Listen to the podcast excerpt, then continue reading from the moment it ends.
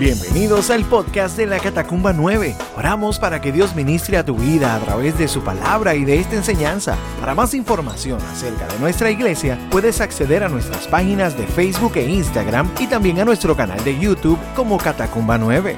Ahora vamos al mensaje. Dios te bendiga. Y quiero que vaya conmigo a Apocalipsis capítulo 1, verso 8. Y durante, durante estos días lo que ha estado retumbando en mi corazón ha sido, ha sido este, este verso. Un verso muy simple, inclusive un, un buen verso para usted memorizarse. Apocalipsis 1, 8 dice así. Yo soy el alfa y la omega, principio y fin, dice el Señor, el que es y que era y que ha de venir, el todopoderoso. Voy a leerlo otra vez. Yo soy el alfa y la omega. Esa es la primera letra del alfabeto griego y la última letra del alfabeto griego. Es decir, que yo soy el principio, yo soy el fin. Dice el Señor, el que es, el que era, el que ha de venir y que ha de venir el Todopoderoso. Miren mis hermanos, la Biblia es una gran historia. Es una sola historia. Es una sola historia enmarcada en la redención. La Biblia es una historia que comienza con un Dios creador, gracias. Que en nuestro pecado nos amó, luego de habernos dado vida. Estuvo, nos amó tanto que estuvo dispuesto a despojarse de toda su gloria y revelarse a nosotros en Cristo. Cristo viene a ser el cumplimiento, el cumplimiento de nuestra total redención. Mediante Cristo recibimos la gracia y la verdad. Mediante Cristo recibimos la libertad del pecado y la santidad por medio del poder de su Espíritu Santo. Y esa llenura del Espíritu Santo lo que provoca es que usted y yo podamos ser verdaderamente transformados. Y precisamente transformados para vivir una vida llena de frutos una vida florecida, con las virtudes de aquel que nos llamó de las tinieblas a su luz admirable. Esta historia hace un énfasis en la autoridad de Dios, como cantábamos, pero hace un énfasis al final de esta historia, el libro de Apocalipsis hace un énfasis en lo que, en lo que describe este último, esta última frase del verso 8 del capítulo 1 de Apocalipsis, cuando dice que es todopoderoso. Yo sé que probablemente usted ha oído muchas veces eh, e, esa, esa frase de todopoderoso. Sin embargo, para quizás sorpresa suya, quiero que usted tenga algo claro. La frase todopoderoso aparece solamente 10 veces en el Nuevo Testamento. ¿Y usted sabe dónde aparece en nueve ocasiones? En el libro de Apocalipsis. De las 10 veces que aparece en el Nuevo Testamento, aparece en nueve ocasiones en el Apocalipsis. Inclusive, es Juan, en el Evangelio de Juan, Juan no utiliza la frase todopoderoso. Es este Juan que como muy bien nos decía Rick el domingo pasado, estaba en la isla de Patmos, pero es el Juan viejito, el Juan lleno de días, el Juan, el Juan que, que vio a, a sus amigos, a sus colaboradores en el ministerio ser martirizados por causa de Cristo. Y, ese, y ese punto es muy importante, porque la revelación que Juan recibe es una revelación que desde el comienzo de este libro de Apocalipsis nos dice esta frase, pantocrator.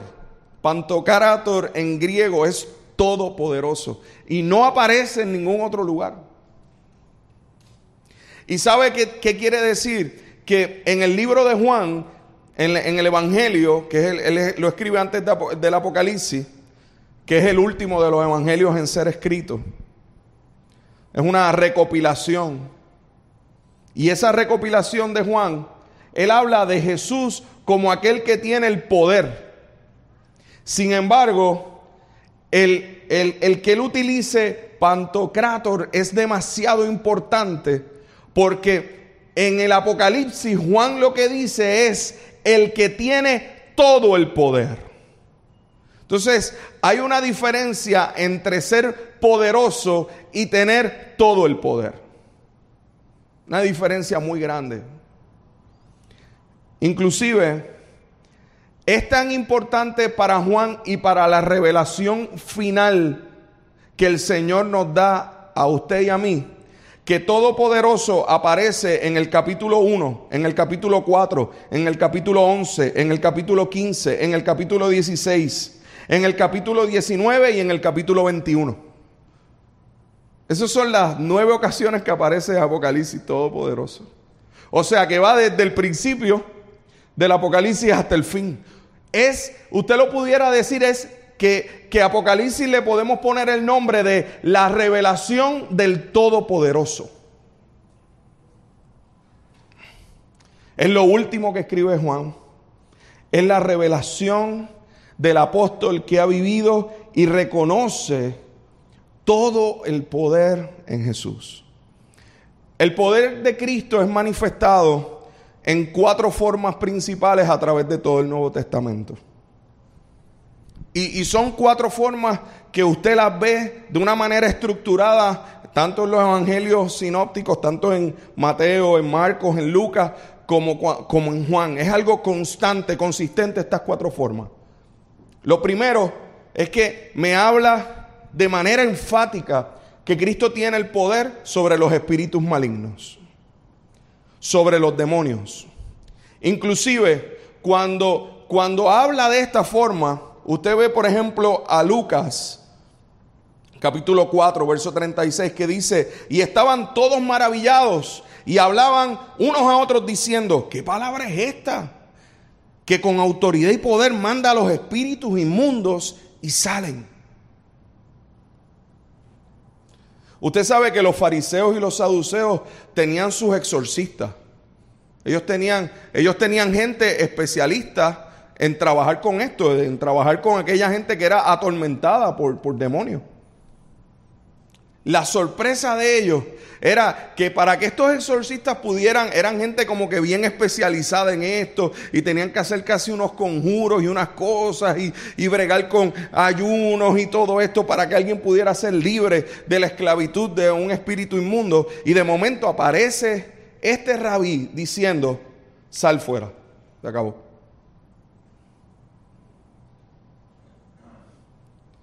Y, y vemos en la escritura por ejemplo, al endemoniado Gadareno, que era alguien que ya lo habían dado por, por perdido. Vivía en, entre las tumbas, corría desnudo, era violento. Y de momento cuando se enfrenta a Jesús, es inmediata su transformación. Y el poder de Jesús fue tan impresionante sobre este hombre que se convirtió en el misionero de Gadara. Bueno, era tan fuerte y tan impresionante el poder que la escritura lo que me relata es que los demonios reconocieron el poder de Jesús y dijeron, ¿qué tienes con nosotros? ¿Por qué vienes a atormentarnos? Por favor, déjanos ir a esos cerdos. Y el Señor se los permite que se fueran a los cerdos y los cerdos se fueron por el despeñadero. Y al morirse los cerdos, la gente de Gadara se molestó porque se le fueron las ganancias. Y votaron a Jesús de Gadara. ellos acababan de ver el milagro profundo de un hombre libre y decidieron votar a Jesús porque habían matado los cerdos. Y cuando el, el Gadareno se iba a montar en la barca con Jesús, Jesús le dijo, no, ve y cuéntales lo que ha hecho Dios contigo.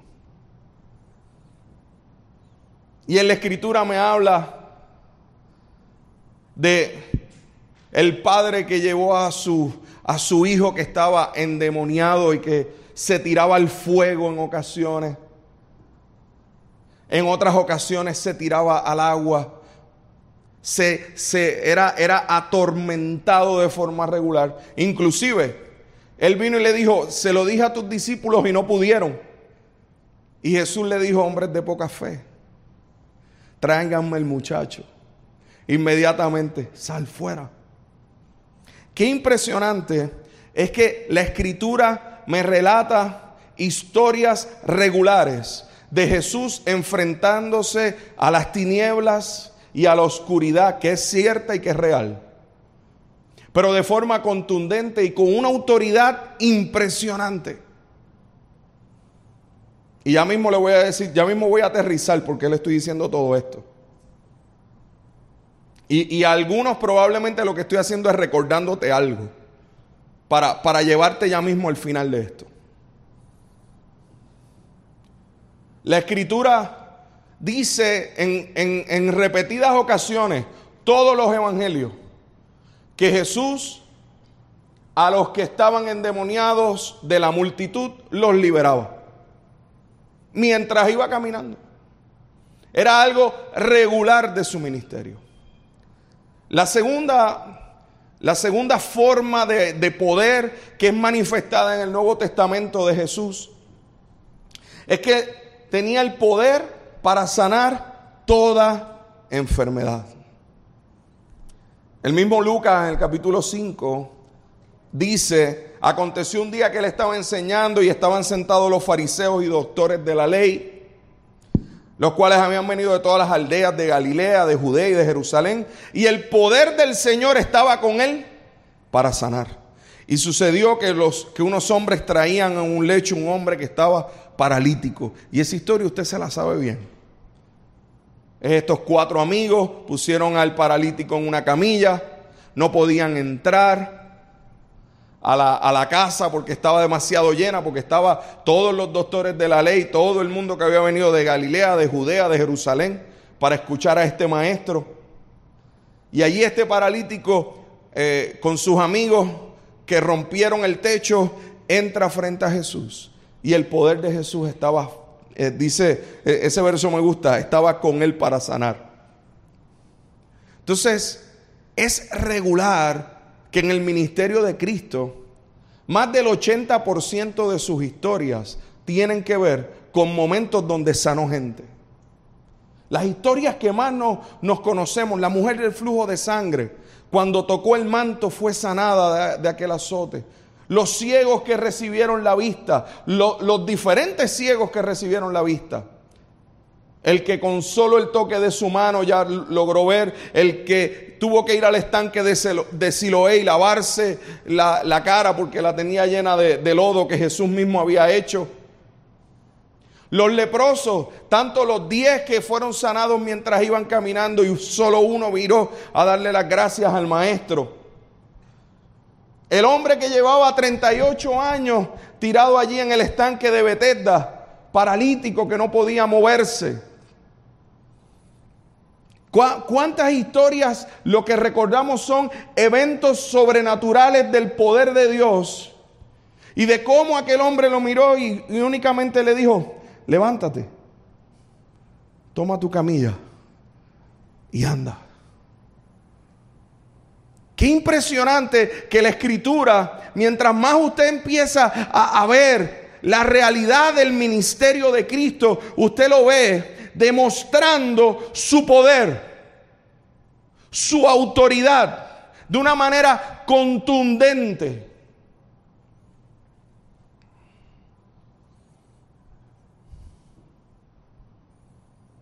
El tercer poder. Y obviamente, si sigo contando todas las sanidades, eran impresionantes.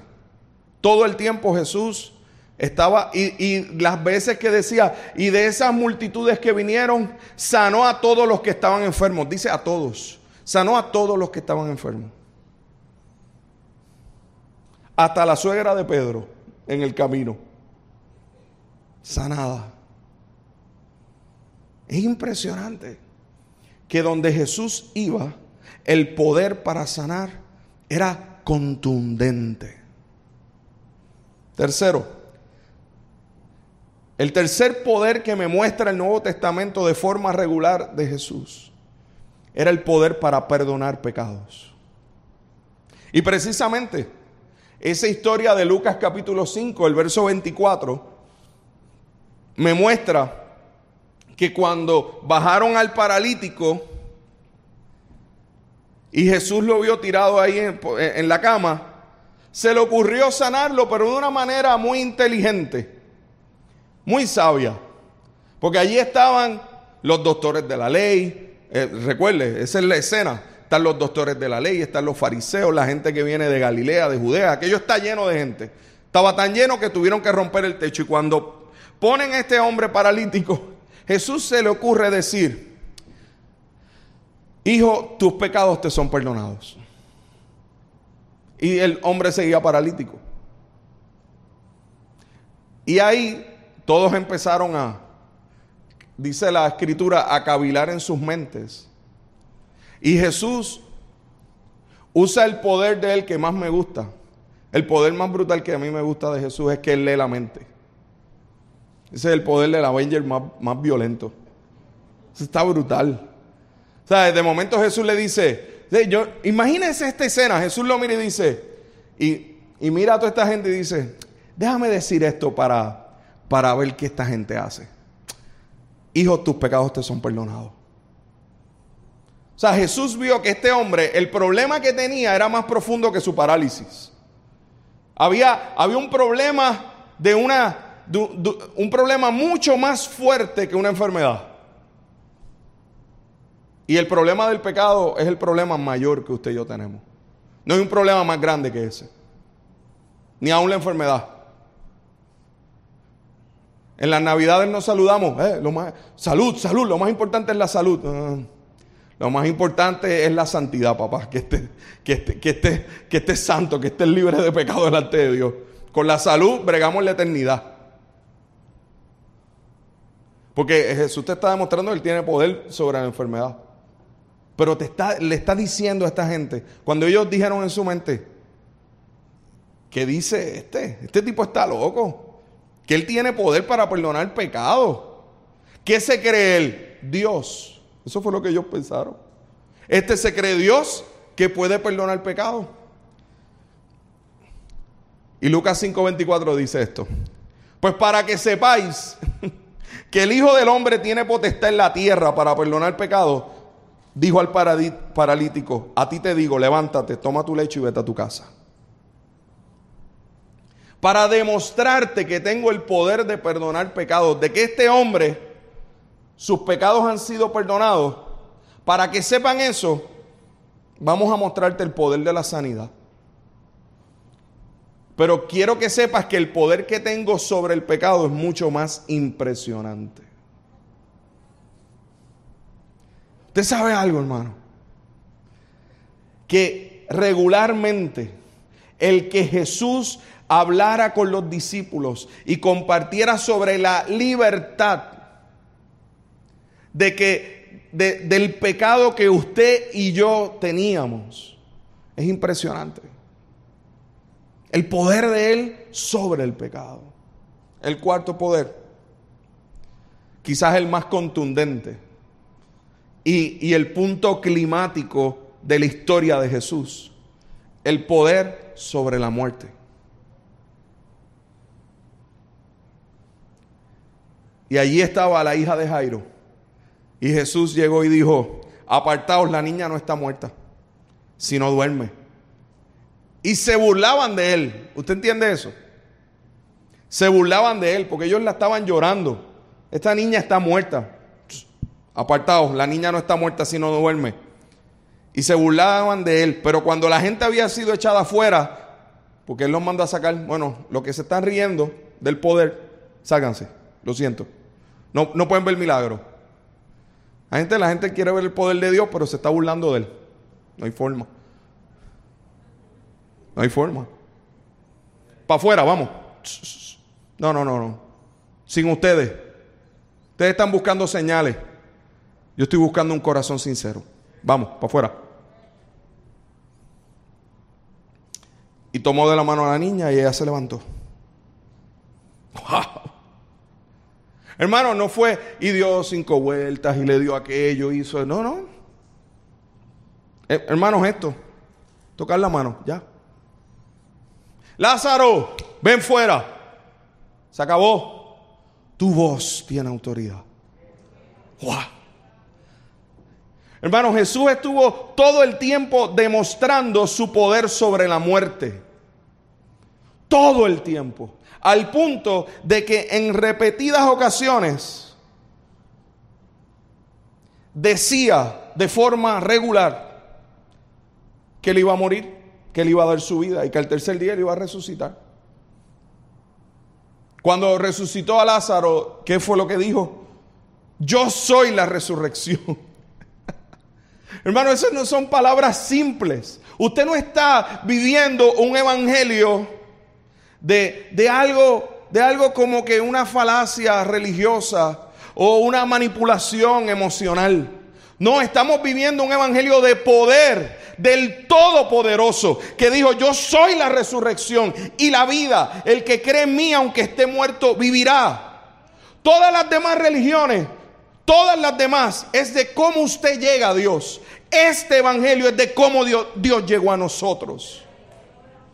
Es otra cosa. No es que las otras religiones es qué tú vas a hacer para llegar. Aquí el evangelio, las buenas nuevas es qué Dios hizo para salvar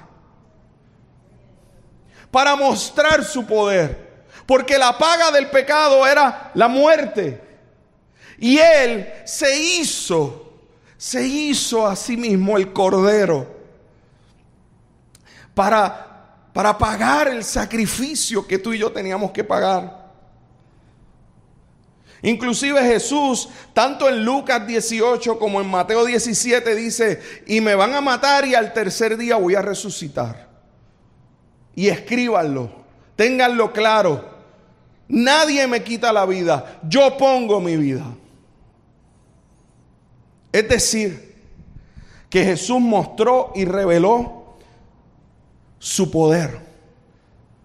Poder sobre, sobre las tinieblas, la oscuridad, los demonios, poder sobre la enfermedad, poder sobre el pecado, poder sobre la muerte. Los ciegos ven, los mudos hablan, los leprosos son limpiados, los paralíticos son levantados. Proclamó libertad a los oprimidos. Por eso, cuando Apocalipsis comienza en ese capítulo 1, verso 8, dice Alfa y Omega con Él comienza todo, con Él termina todo. Él es. Él es el que viene. Él es el todopoderoso. Y aquí viene la pregunta donde quiero aterrizar todo esto. Con toda, con toda esta introducción. ¿Cómo cambiaría tu forma de vivir si cada día actúas en la realidad gloriosa de que Dios tiene el poder sobre todo. Sobre todo lo que está ocurriendo. Sobre todas las circunstancias. Desde la más oscura, eh, desde el más oscuro lugar. Desde los espíritus inmundos hasta la enfermedad o el diagnóstico que tengas, hasta el pecado que hayas cometido. ¿Sabes qué Jesús le, dijo a los fariseos? En Marcos 12, 24 les dijo, Jesús contestó, el error de ustedes es que no conocen las escrituras y no conocen el poder de Dios. ¿Y sabe quién se lo está diciendo? A los religiosos. Porque el yo saber la escritura de memoria, el yo ir a la iglesia y, de vez en cuando escuchar una predicación, no es lo que hace que yo pueda vivir entendiendo conociendo la realidad del poder de Dios. ¿Hasta qué punto nuestra vida la vivimos como si nosotros fuéramos los que tenemos el poder? ¿Cuántas veces hasta se ha predicado el Evangelio de que el poder lo tienen tus palabras? Lo que tú puedas declarar o decir. Hermano, ante lo que yo pueda declarar o decir, usted tiene el Todopoderoso, en serio. Lo que Jesús dijo es que Él nos había delegado su poder. Es mucho más grande que eso. Es mucho más grande que una declaración. Es entender que Dios tiene todo el poder. Que Él tiene el poder para perdonar nuestros pecados y salvar a los pecadores. Y como escribió Pablo, de los cuales yo soy el primero. El perdón trae automática libertad. Es la libertad de que el pecado no tiene dominio sobre tu vida. Si tú realmente conoces el poder de Dios, si tú realmente conoces el poder de Dios, no hay forma en la que tú sigas viviendo anclado a tu pecado. Si no, tú no estás conociendo el poder de Dios. El poder transformador que realmente provoca una conversión cuando hablamos de conversión a Cristo, no estamos hablando únicamente de hacer una oración para entregarle mi vida a Jesús y pedirle que perdone mis pecados. Ese no es el final, ese es el comienzo. Pero la verdadera conversión está en la que cuando yo conozco la autoridad y el poder que tiene Cristo sobre todas las cosas, sobre todo lo que yo no puedo controlar. Usted, el mundo espiritual no lo puede controlar, la enfermedad no la puede controlar. El pecado tampoco, la muerte mucho menos. Pero Jesús demostró regularmente a través de todo el Nuevo Testamento que Él tenía el poder sobre eso que usted y yo no podemos tener poder nunca. Lo más glorioso es que nos, nos delega la autoridad y el poder por medio de su sacrificio para que usted y yo podamos vivir sin temor a la oscuridad, sin temor a la maldad de ese mundo espiritual sabiendo que estamos rociados por la sangre de Cristo. ¡Wow! ¡Qué poderoso! Sabiendo que puede ser que sí tengamos un diagnóstico de enfermedad. Dios tenga el poder para sanar. Seguro que sí que puede sanar. Y hay veces que escoge sanar de forma milagrosa. Como celebrábamos esta semana, Jessica y yo, y nuestra familia de cuatro años de sanidad de Jessica del 22 de octubre del 2016. Y eso nadie me lo contó, solo vi yo. ¿Y sabe por qué sé lo poderoso que es el Señor? Porque yo sé lo que es vivir siete años y medio con Jessica enferma. Y mis hijos también lo saben. Y saben las implicaciones que eso tuvo para nuestra vida y cómo eso cambió toda nuestra vida. Y cómo no tener un diagnóstico fue algo horrible. ¿Y sabe algo? ¿Sabe cuándo fue que a Jessica le dieron el diagnóstico de su enfermedad? El Señor la sanó el sábado 22 de octubre. Ese lunes nos dieron el nombre del diagnóstico. Mioclonos. Fue el lunes. El lunes nos dicen, esto es lo que tú tienes. Y sabes algo, es incurable. Y te podemos dar esto para que más o menos manejes a ver qué puedes hacer. Y Jessica dijo, bueno, pues déjame orar. Seguimos viviendo un día a la vez. Y lo que jamás imaginábamos era que el Señor tenía lista su sanidad ese sábado. Para que pudiéramos decir de qué fue sana. Y no solamente eso, la cosa es que no es que le estoy hablando de un diagnóstico de alguien que lo pensó, no, le estoy hablando de que ese lunes nos dieron un diagnóstico de estudios que se le hicieron en centro médico, con estudios de más de 5 o 6 horas con agujas en todos los nervios. O sea, no le estoy hablando de un diagnóstico de que alguien pensó, ah, esto, no, un diagnóstico confirmado, certificado. Para que el sábado el Señor hiciera así, mira, se acabó. Eso yo lo vi. Y lo celebro cuatro años. Ahora también he visto cuando el Señor escoge no sanar. Él tiene el poder para hacerlo. Pero hay, hay circunstancias que a veces entenderemos cuando lleguemos delante de su presencia. Ah, pastor, hay cosas que a veces usted no entiende. Pues seguro que sí. Y soy pastor y hay cosas que no entiendo. Hay cosas que tienen que ver con su soberana voluntad. Me corresponde a mí seguir creyendo en su poder. Me corresponde a mí seguir creyendo en su sanidad. Me corresponde a mí seguir insistiendo como aquella viuda que iba donde el juez injusto y le seguía insistiendo que le hiciera justicia. Y ese juez injusto por la insistencia decidió hacerle justicia. ¿Cuánto más nuestro Padre que es justo? Si usted insiste, el Señor contesta. Seguro que el Señor, cuando dijo que Nínive iba a ser destruida, parecía que esa era la sentencia final. Pero el arrepentimiento de ese pueblo provocó que la misericordia de Dios se extendiera. Seguro que ha habido gente en la escritura que estuvo enferma y clamó al Señor. Y el Señor le extendió la vida. Seguro que sí. Porque Él tiene el poder. Pero lo que nosotros conocemos de eternidad, ¿usted sabe qué es? Nada. Pero hay uno que venció la muerte, traspasó la eternidad y resucitó para decirnos la realidad de ese poder. Entonces, cuando usted tiene ese poder sobre el pecado, usted entiende que convertirse realmente es que usted cambia de dirección totalmente en su vida. Es que usted iba para Vieques y terminó en República Dominicana, ¿me entiende? Eso es conversión.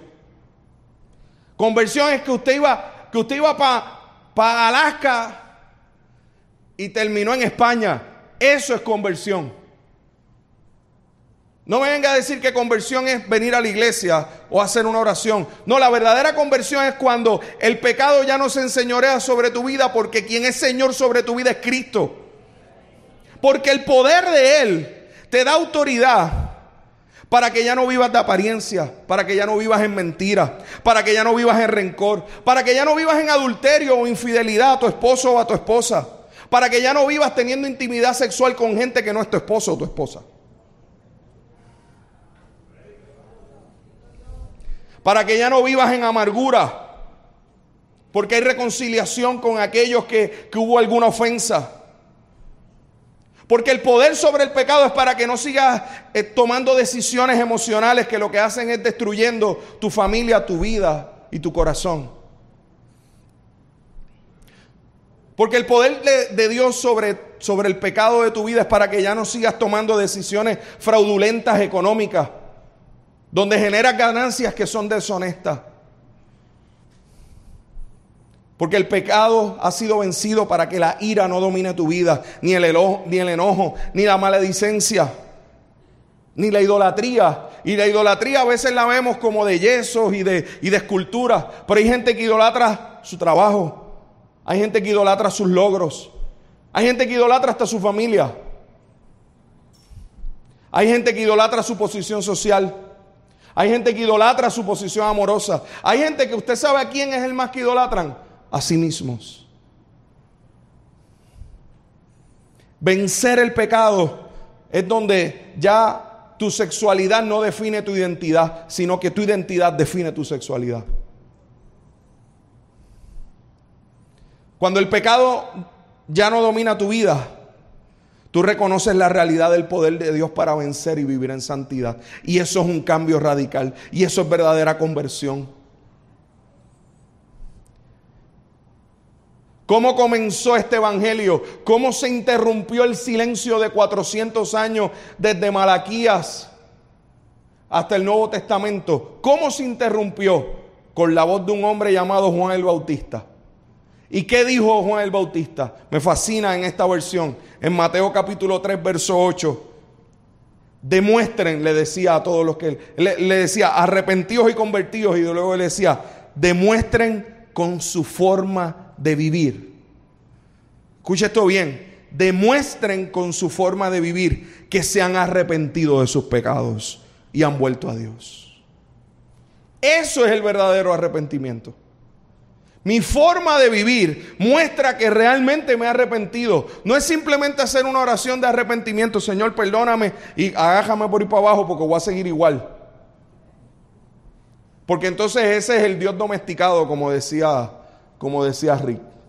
Ese es el Dios que quiero. Hago un Dios a la forma en la que yo puedo servirle. Cuidado, porque te estás perdiendo el gozo, la alegría, la bendición de vivir en el poder del Espíritu, de vivir en el poder del Todopoderoso.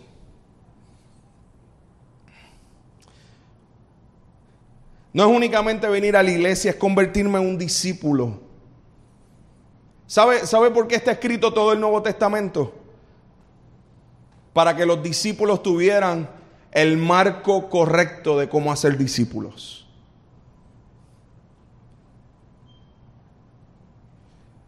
Si usted va a un lugar y tiene un letrero y dice panadería, ¿qué hacen ahí?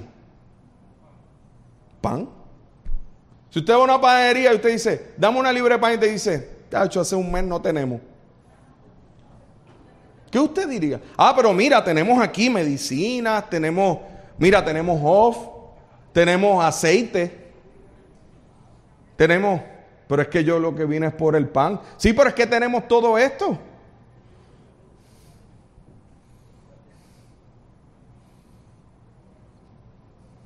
Si dice gimnasio, ¿qué usted espera encontrar ahí?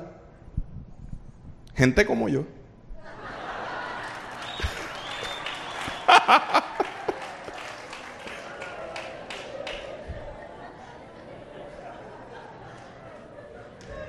Es que tenía que hacer el chiste porque ustedes estaban que esto cortábamos aquí y, dice, usted estaba ahí, mira, usted lleva media hora así. No se ha movido. Relájese. Usted espera encontrar pesas, usted espera encontrar eh, trotadoras, ¿cierto? Usted llega y encuentra allí que lo que hay es, imagínese, gimnasio y encuentra una vitrina llena de lechón y de... ¿Cierto? Usted diría, mano, o, el letrero está mal o esta gente está loca. Si dice iglesia, ¿sabe qué, que el Señor espera encontrar aquí? Discípulos. No es visitantes de la iglesia convencidos del mensaje, pero no convertidos en sus acciones. Porque el poder que Él tiene es para que tú puedas vencer el pecado. No hay forma de que tú digas que sirves a Dios y tu pecado sigue viviendo contigo. Y sigues alimentando tu pecado. Sin, sin dejar que la voz de Él, como decía Rafael, desde el Génesis, que hizo? Trajo orden. El poder de Dios trae orden a tu vida. ¿Sabe lo que dijo Jesús? Mateo 15, 8. Por si acaso, para que no piense que yo estoy diciendo, ah, Nando, tú estás diciendo esto es nuevo. No, no, esto lo dijo Jesús. Mateo 15, 8 dice, este pueblo me honra con sus labios, pero su corazón está lejos de mí. Podemos honrar con los labios, podemos cantar la alabanza, pero si el corazón no está convertido. No hay forma de ser gente discipulada.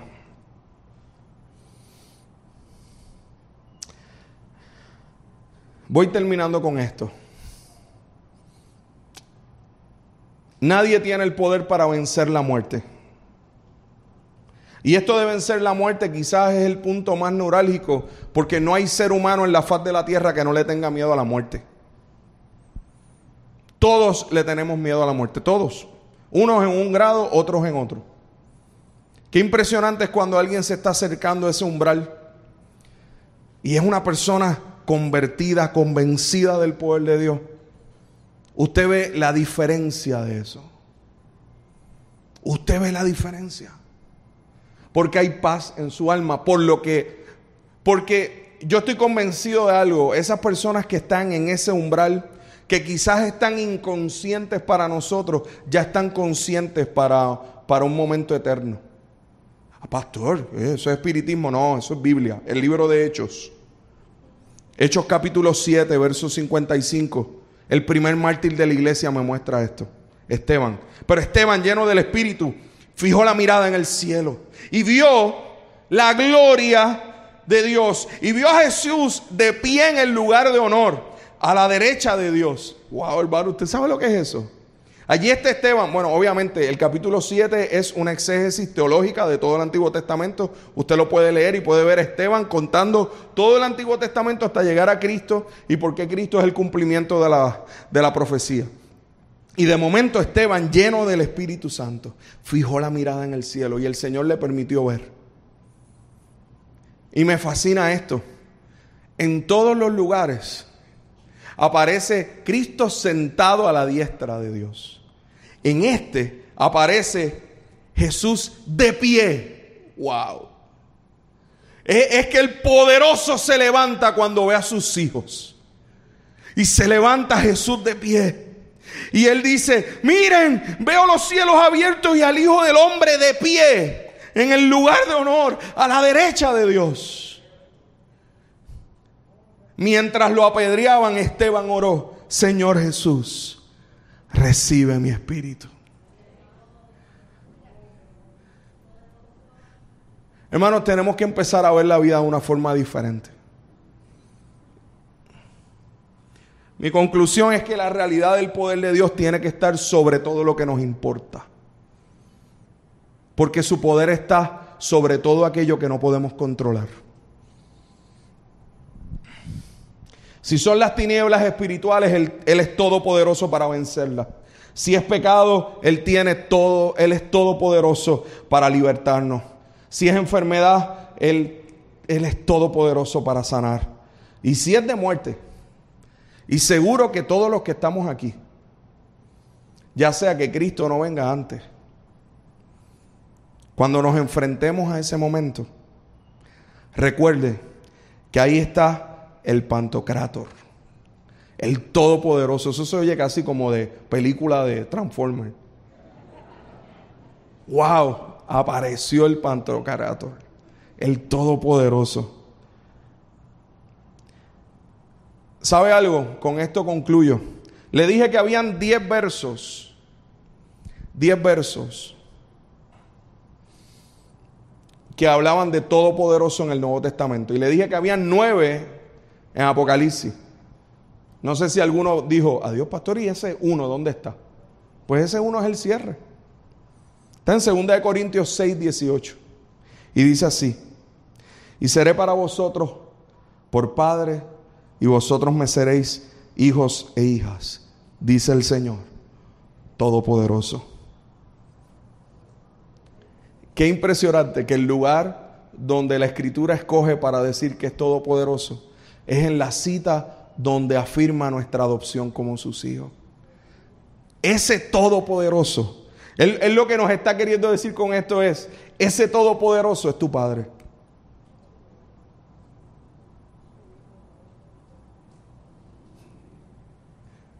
Wow.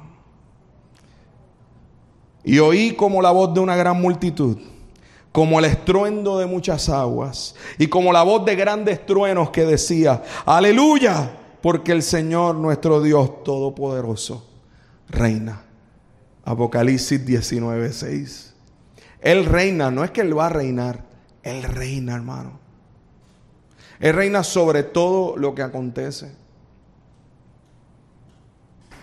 Yo, yo hoy quiero exhortarte, quiero pedirle a los, a los hermanos de, alabanza que pasen por aquí. Yo hoy quiero exhortarte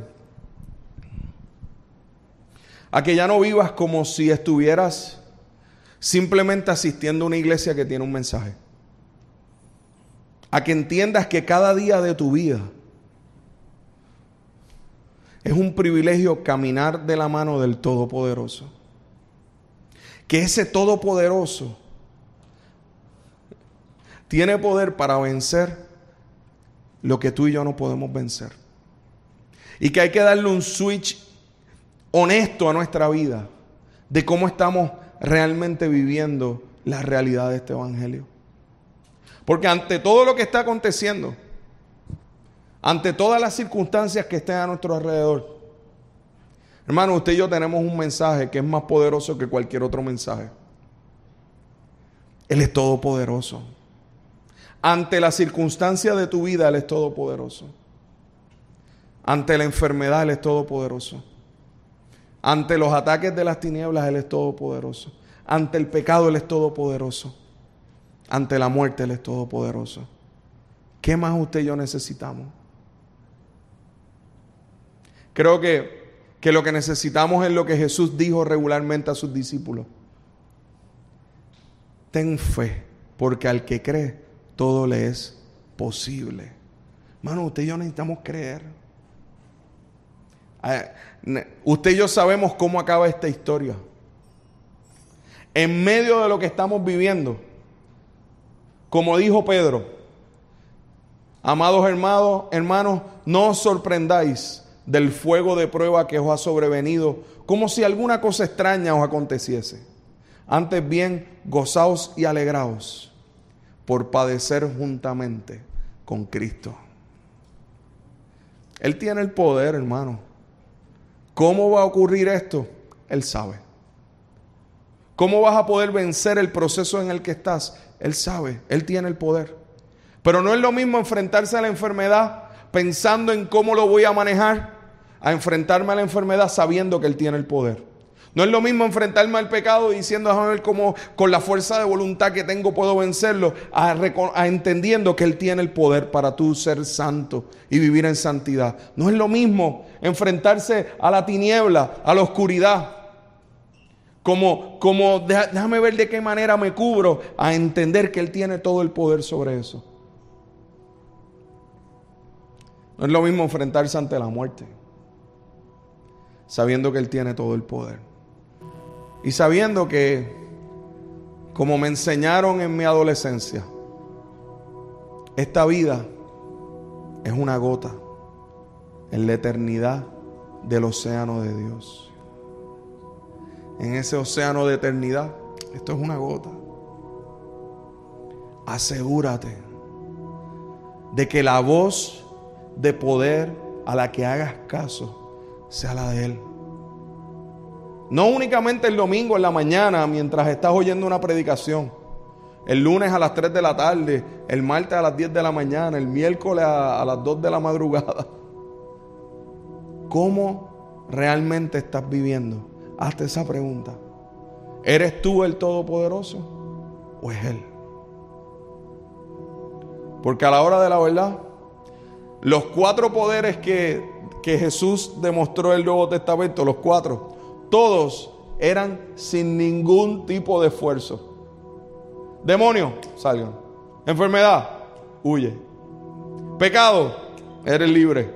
Muerte, resucito.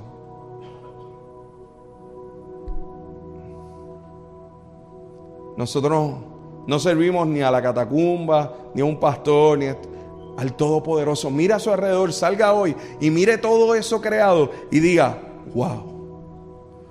Como dijo Rafael al principio, qué bueno es cuando el Señor nos pone en la misma sintonía. Asómbrate. El Todopoderoso dice que es tu Padre. Abrázale como hijo. Si esto está en tu corazón, ponte de pie conmigo. Y dice, Señor, yo quiero responder. Yo quiero responder como tu hijo. Sé ser real en mi vida, tu poder. Oh Señor, oh Padre glorioso, oh Abba Padre todopoderoso. Señor, tú estás sobre todo. Las cadenas caen, los demonios huyen. La muerte fue derrotada. El pecado ya no se enseñorea de nosotros. Señor, podemos vivir en ti. Es real la conversión radical y total de nuestras vidas, Señor. Solo necesitamos creer. Así que, Señor, ayuda a nuestra incredulidad, como decía aquel centurión. Ayúdanos, Señora, a aplicar estas verdades espirituales a nuestro corazón para poder accionarlas, Señor. Señor, solo tu voz sea la autoridad sobre nuestra vida. Oh Padre, clamamos ante ti, pidiéndote que tu poder sea derramado sobre nosotros, con autoridad. Padre, en el nombre de Jesús. Señor, si alguno de mis hermanos o alguno de sus familiares han sido o están siendo atormentados por cualquier espíritu, tú tienes el poder para libertar Hoy en el nombre de Jesús, Todopoderoso, haz el milagro y liberta. Si en medio nuestro, Señor, hay aquellos que están batallando con enfermedad o aquellos que nos ven, hay alguien que, que está batallando con la enfermedad, Señor, en el nombre de Jesús. No nos cansamos de creer en tu sanidad. No nos cansamos en creer en tu sanidad, Señor, por nuestros hermanos y nuestras hermanas. Padre, en el nombre de Jesús. No nos cansamos de creer que tú puedes sanar a Zully, que puedes sanar a Rafael. Que puedes sanar, Señor, a aquellos que, que quizás están convaleciendo ahora mismo, ya sea de cáncer, de lo que sea, Señor. Tú puedes sanar a Andreita, Señor. No nos cansamos de creerlo. Tú tienes el poder. Tú lo puedes hacer, Señor. Tú lo puedes hacer. Ten misericordia y sana, Dios mío, sana. Padre, aquellos que están esclavizados al pecado, esclavizados a su propia idolatría, Señor, esclavizados a la mentira, a la avaricia, al adulterio, a la fornicación. Aquellos que están anclados a, a, sus rencores, a sus amarguras, Señor, a su violencia interna. Padre, en el nombre de Jesús, libértales, Señor. Libértales para vivir en ti. Que puedan vivir libres de pecados, Señor. Aquellos que están llenos de mentira, llénales de tu verdad. Que haya una verdadera conversión desde hoy para siempre. Que ocurra como ocurrió con aquellos discípulos que cuando los miraste y les dijiste, sígueme, en ese momento comenzó su transformación, Señor. Padre, que haya transformación total. Sabemos, Señor, que hay procesos hacia la santidad. Así que te ruego que esos procesos se den de forma constante, firmes en ti, Señor. Caminando hacia la libertad. Que no haya más ataduras, Señor hacia la pornografía, hacia la destrucción de las emociones, hacia toma de decisiones únicamente basada en complejos. Padre, en el nombre de Jesús, que la santidad tuya nos inunde. Y no una santidad de lo externo, porque eso nos sirve. Una santidad de lo interno, del corazón. Porque tú juzgarás la vida secreta de cada uno de nosotros, que nuestra vida secreta y nuestra vida pública sea lo mismo. Que ya no seamos dos personas o tres personas, que seamos una sola, con la transparencia y la autoridad que proviene de ti, para vivir en este siglo, para vivir en este tiempo, con la autenticidad de tu espíritu, para poder ser sal y luz. Porque en medio de un tiempo donde, donde hay tanta apariencia de religiosidad, que no vivamos en esa apariencia. A los jóvenes que están aquí, Señor, que están batallando quizás con circunstancias aún más fuertes que las que yo batallé en mi juventud. Te ruego una cobertura especial sobre ellos, Señor. Para, para abrazar tu palabra en medio de este tiempo y para hacer luz a su generación con la autoridad de tu espíritu, guardando sus corazones en ti, Señor. Te ruego, Dios, que levantes de nuestros jóvenes, pastores, misioneros, ministros, pastoras llenas de tu poder y de tu autoridad, mujeres de Dios que te honren y que te sirvan, matrimonios ungidos por ti. Padre, en el nombre de Jesús, aquellos hombres o mujeres en nuestro, en nuestro alrededor que están ahora viviendo en, una, en un momento donde están solos, guárdales en santidad. Guardarles en la dirección de tu, de tu espíritu y que en medio de su, de su soltería vean a Pablo como ejemplo para vivir una vida productiva en el Señor en todo lo que hacen. Porque la soltería no los impide el honrarte. Al revés, te sirven. y te sirven como que tú eres quien le acompaña siempre. Tú eres su marido, dice tu palabra. Señor, a aquellos de, de los que están aquí que has puesto en lugares de influencia y de autoridad, que puedan mostrar con su vida los frutos del verdadero arrepentimiento, que se mueva hacia una dirección de una vida que florece, de una vida que está llena de las virtudes tuyas, del carácter y de la autoridad tuya, Señor, que tanta falta hace en este tiempo. Aquellos que han puesto lugares de autoridad en sus trabajos, Padre, en el nombre de Jesús, que puedan ver y evidenciar allí la autoridad del Todopoderoso. Señor, te ruego, te ruego que en medio de este tiempo tan convulso, tan polarizado en nuestro país, podamos mostrar la realidad del Todopoderoso, que va por encima de todas estas circunstancias que vivimos. No nos avergonzamos del poder, porque este Evangelio es poder de Dios para nosotros. Es poder de Dios. Es poder de Dios. Si tú estás en medio nuestro y no le has entregado tu vida a Cristo y sabes que no te has convertido, yo, yo te he dado la definición de conversión. Una conversión radical. Convertirse quiere decir que desde hoy ya decides no vivir para ti, sino para aquel que dio su vida por ti. Es decir, Señor, no mi voluntad sino la tuya. No quiero seguir esclavo de mis pecados, sino quiero, quiero ser, quiero ser siervo de, de tu cruz y vivir en la santidad tuya. Puedes llevar años en la iglesia y probablemente has coqueteado con esta idea de si realmente tú estás convertido. ¿Sabes, ¿Sabes cuál es la, lo que tienes que hacerte? La pregunta fuerte que tienes que hacerte es, si aquí no hubiera más nadie y de momento apareciera Jesús frente a ti, puedes mirarlo a los ojos. Pudieras mirarlo a los ojos y decirle, Señor, aquí estoy. Gracias. Qué bueno que te veo.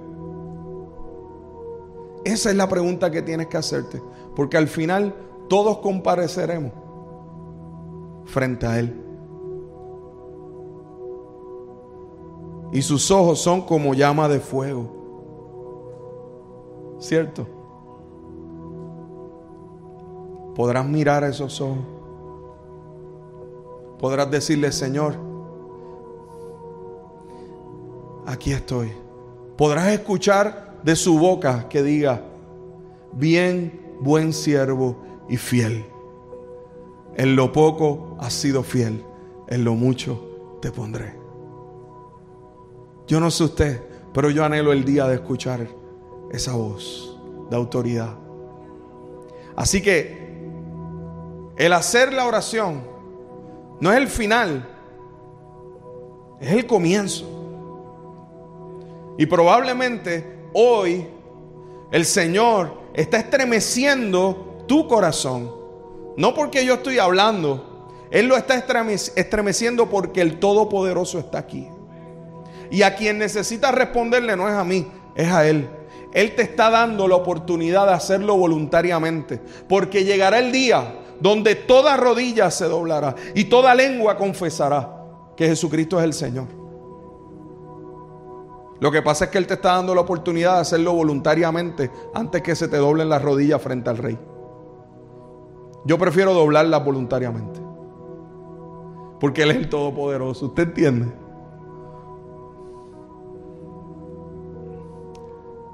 No es hecho de manos. Es Él. Así que, si tú que me estás viendo a través de, de las plataformas digitales o tú estás aquí, sabes que necesitas realmente tomar una decisión de convertirte. Inclusive, voy a hablar algo más fuerte. Quizás llevas mucho tiempo de que tomaste esa decisión de conversión hace tiempo atrás en tu vida. Pero sabes que te desviaste de esa decisión. Y estás en la iglesia, pero sabes que te desviaste de esa decisión. Y sabes que empezaste a pasarle la mano a pecados que antes estaban en tu vida y empezaste a abrazarlos otra vez. Y sigues viniendo a la iglesia, pero los estás abrazando. Hoy es día, hoy es día de libertad para ti. No sigas ese juego. Te vas a destruir. Te lo digo con todo el amor. Así que, con el llamado más largo de la historia, el llama, este es el llamado para que nadie levante la mano, ¿verdad? Es como que, Nando, tienes tantas restricciones que parecería que lo que quieres es que nadie levante la mano. Pues precisamente, que lo entiendas bien. ¿Por qué? Porque esa es mi responsabilidad delante del Señor. Cuando el Señor me pregunte, Nando, ¿se los explicaste bien? Sí, sí, Señor, se los expliqué. Se los expliqué, Señor. ¿Sabe algo?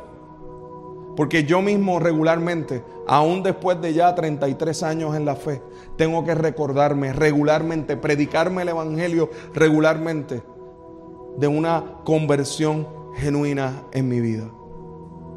Y, y que Dios examine mi corazón de forma regular. El peor error que puedo cometer es dar eso por sentado. Porque ya soy pastor. No, hermano necesito el Todopoderoso.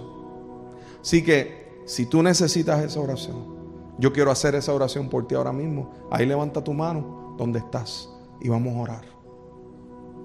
Aleluya. Gloria al Señor. Gloria a Jesús. Padre, mira cada mano levantada. Cada uno de los que quizás está haciendo, o cada una de las que está haciendo esta oración a través de, del Facebook o del YouTube. Padre, en el nombre de Jesús, mira esta oración de conversión. Padre, en el nombre de Jesús yo te ruego que tú perdones los pecados, que tú libertes de toda tiniebla, que tú sanes toda enfermedad. Y que tú resucites a mis hermanos y a mis hermanas de muerte a vida porque la resurrección no es únicamente la final, es que, es que tu gracia, tu poder trae resurrección y vida hoy. Así que resucita a mis hermanos y a mis hermanas en ti.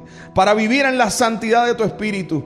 Para vivir demostrando con su vida que se han arrepentido y que están viviendo en la gracia del poder sobrenatural del Todopoderoso. Padre, en el nombre de Jesús, te ruego Dios que los pecados que hayan abrazado en el nombre de Jesús sean perdonados y sean quitados de sus vidas y les muestres el poder sobrenatural tuyo.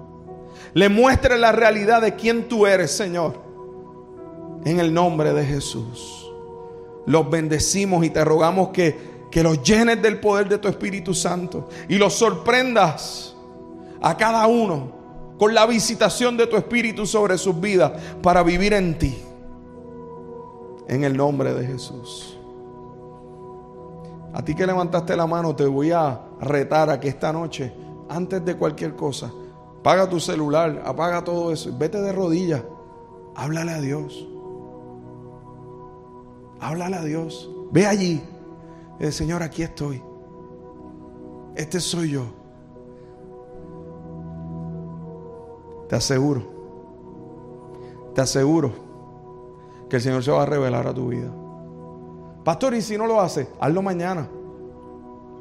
Hazlo el martes, hazlo el miércoles, sigue haciéndolo. Porque Él lo va a hacer. Él lo va a hacer. Él lo va a hacer. Él es un Dios presente y real. Señor, gracias por este tiempo. Gracias por la bendición de estar juntos. De adorarte. De exaltarte. ¿Qué tal si le adoras? ¿Qué tal si ahora tomas este tiempo y le adoras y le das gracias? Señor, tu voz tiene toda la autoridad. Tu voz tiene el poder. Esperamos que Dios haya ministrado a tu corazón a través de este mensaje. Para más información acerca de nuestra iglesia puedes acceder a nuestras páginas en Facebook e Instagram y también a nuestro canal de YouTube Catacumba 9. Gracias por estar con nosotros. Será hasta la próxima semana. Dios te bendiga.